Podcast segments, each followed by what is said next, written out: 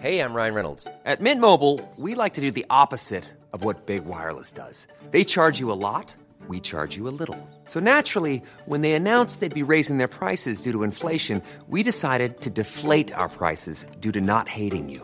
That's right. We're cutting the price of Mint Unlimited from $30 a month to just $15 a month. Give it a try at mintmobile.com slash switch. $45 upfront for three months plus taxes and fees. Promo rate for new customers for limited time. Unlimited more than 40 gigabytes per month. Slows. Full terms at mintmobile.com.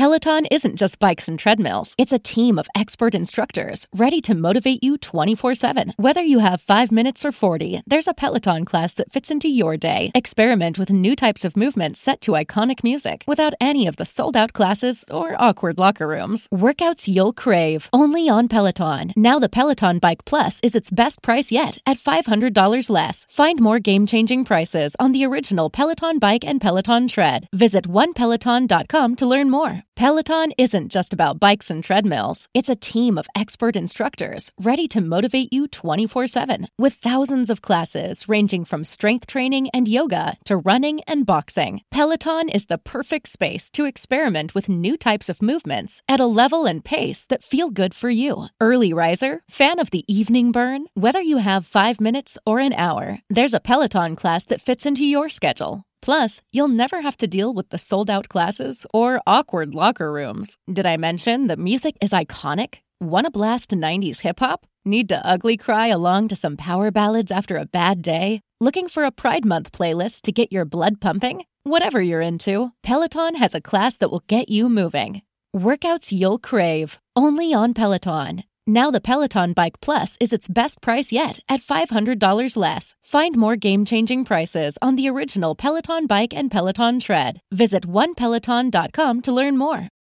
Dani Gallego LKN comenta, el capitalismo tal cual se aplica hoy no es un modelo de gestión de la escasez, sino un modelo de acaparación por parte del poderoso. Hablo del actual. No sé exactamente a qué te refieres con que se acapara. Lo que se está concentrando, sobre todo en el capitalismo, es la propiedad de los medios de producción y tampoco es que se esté concentrando a unos ritmos frenéticos. Hoy la concentración del capital es inferior, por ejemplo, que a principios del siglo XX, pero, pero sí hay una cierta tendencia, si lo queremos, a que haya esa concentración de los medios de producción. Pero eso no es acaparamiento, no es que se esté acaparando eh, los recursos básicos, los bienes de consumo de los que disfrutan los ciudadanos para satisfacer sus necesidades. De hecho, el capitalismo en su forma actual, que es tremendamente mejorable, en eso estamos de acuerdo, es un modelo de producción en masa de bienes de consumo, de producción en masa de bienes de consumo para las masas. Los ricos no acaparan cantidades gigantescas de bienes de consumo a costa de los pobres. Al contrario, lo que hacen los ricos es producir cantidades ingentes de bienes de consumo eh, esperando que, el ciudadano corriente los compre porque sean bienes de consumo que satisfacen sus necesidades. Vamos, eh, no sé, Tim Cook al frente de Apple no se dedica a acaparar para sí mismo millones de iPhones, millones de iPads o millones de, de ordenadores. Lo que hace es producirlos para que los compren los ciudadanos.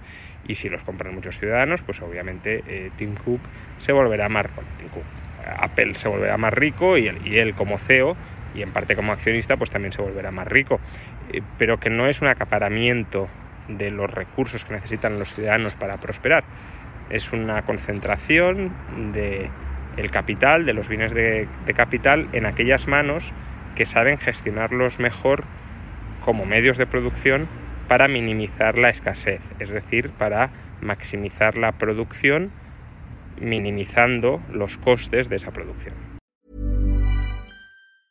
Hi, I'm Daniel, founder of Pretty Litter. Did you know cats tend to hide symptoms of sickness and pain? I learned this the hard way after losing my cat, Gingy. So I created Pretty Litter, a health monitoring litter that helps detect early signs of illness by changing colors, saving you money and potentially your cat's life. Pretty Litter is veterinarian developed, and it's the easiest way to keep tabs on your fur baby's health right at home. Go to prettylitter.com and use code ACAST for 20% off your first order and a free cat toy. Terms and conditions apply. See site for details.